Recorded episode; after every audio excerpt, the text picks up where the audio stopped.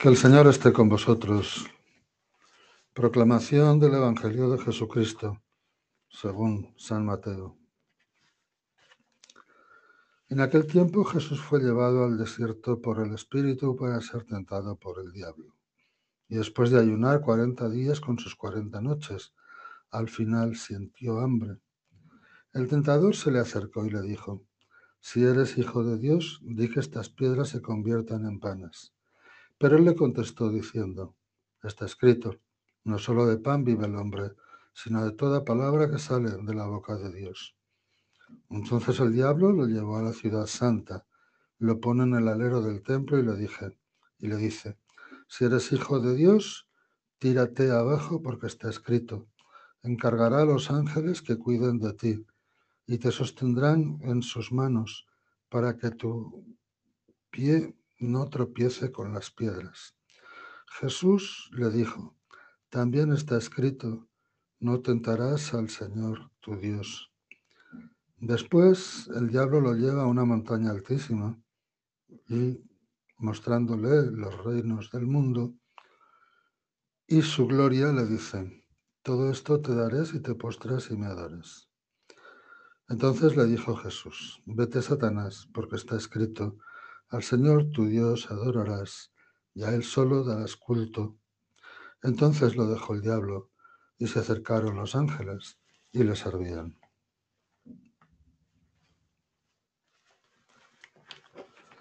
Palabra del Señor. Gloria a ti, Señor Jesús.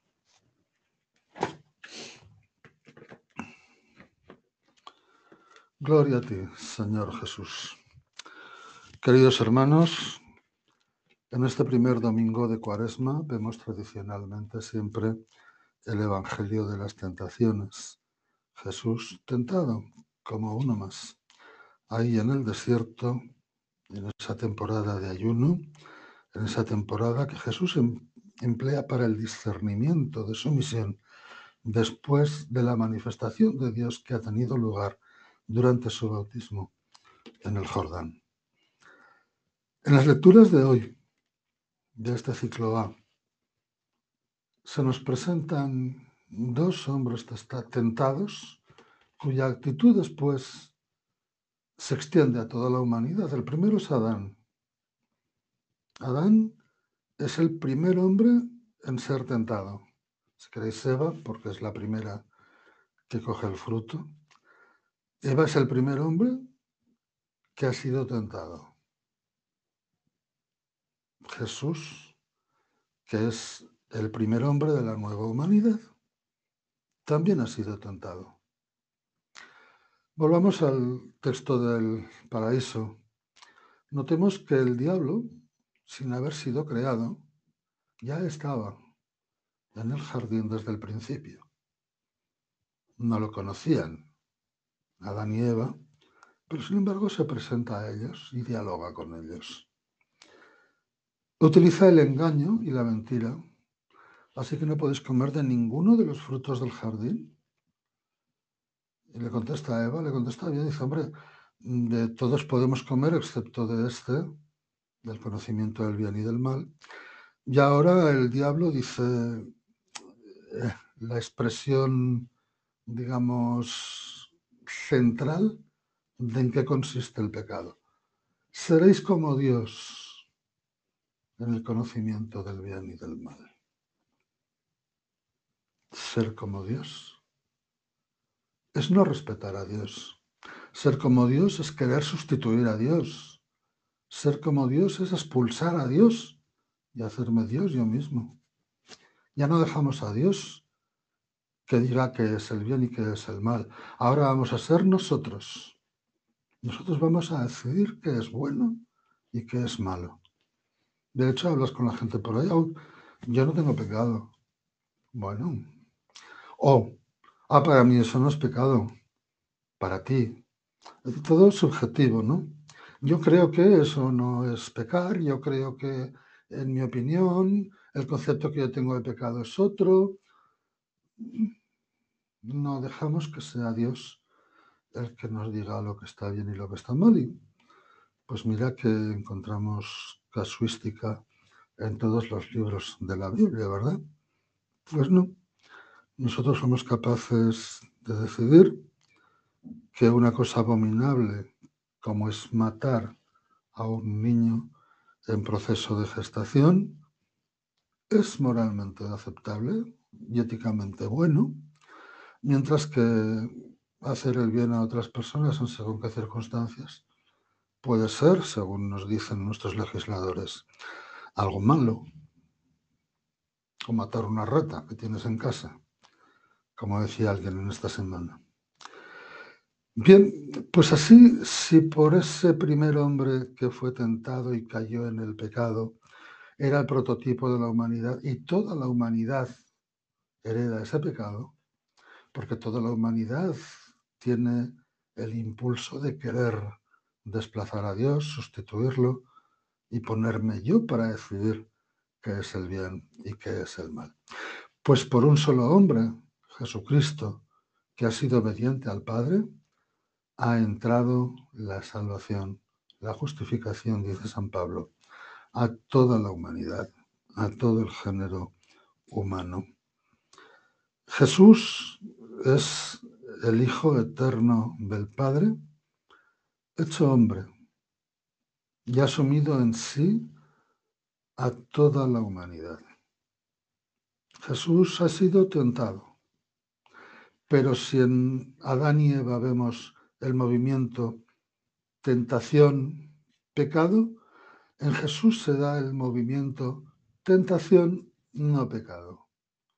Jesús resiste al tentador y no cae en el pecado. La tentación no es pecado. La tentación es ceder. El pecado es ceder a la tentación. Adán y Eva ceden. Jesús no cede. En Jesús no hay pecado. ¿Cómo vence Jesús al tentador? con citas de la palabra de Dios. Al final vemos que se trata de un enfrentamiento entre el diablo y Dios, entre el mal y el bien. Ese enfrentamiento viene dado por las citas bíblicas con las que Jesús enfrenta la tentación del demonio. Y la tentación del demonio para Jesús era atractiva, ¿no? Si eres el Hijo de Dios, demuéstralo. Demuéstralo. El diablo lo sabía, no necesitaba ninguna demostración. Pero hubiera venido bien que Jesús lo demostrara a la sociedad de Palestina de aquel momento. Que hiciera lo que el diablo le dice y así se manifestaría delante de testigos que él tiene el poder de Dios y que él es el Hijo de Dios. Pero Jesús lo vence Jesús resiste, Jesús no cae en el pecado que le propone la tentación. Si nosotros tenemos gusto por el pecado, la verdad es que cederemos ante él todas las veces que nos venga a la cabeza. Si nosotros pensamos que el pecado nos hiere gravemente y que además también produce heridas en el corazón de Dios porque es también al fin y al cabo un desprecio a su amor. Entonces sí que intentaremos vencer el pecado. Intentaremos vencer pecado. Pero si le tenemos gusto al pecado, pues entonces nos dará igual que produzca en nosotros una herida o que produzca otra herida en el corazón de Dios. Y estaremos dispuestos siempre a caer y a ceder en la tentación. Bueno, pues que en nuestra vida sea consciente esa realidad de que el pecado nos aleja de Dios, nos acerca al diablo, y cuanto más caso le hacemos al diablo, más nos querrá ir arrimando hacia él y más nos querrá ir separando de Dios, nuestro Padre. Así es que en nuestra oración Pidámosle a Dios que no nos deje caer en la tentación. Al fin y al cabo, Él mismo nos lo enseñó en la oración del Padre nuestro, para que veamos la importancia que tiene, puesto que en esa pequeña oración que es la única que Jesús nos enseñó, está contenido la petición de decirle a Dios, no nos dejes caer en la tentación. Gloria a ti, Señor Jesús.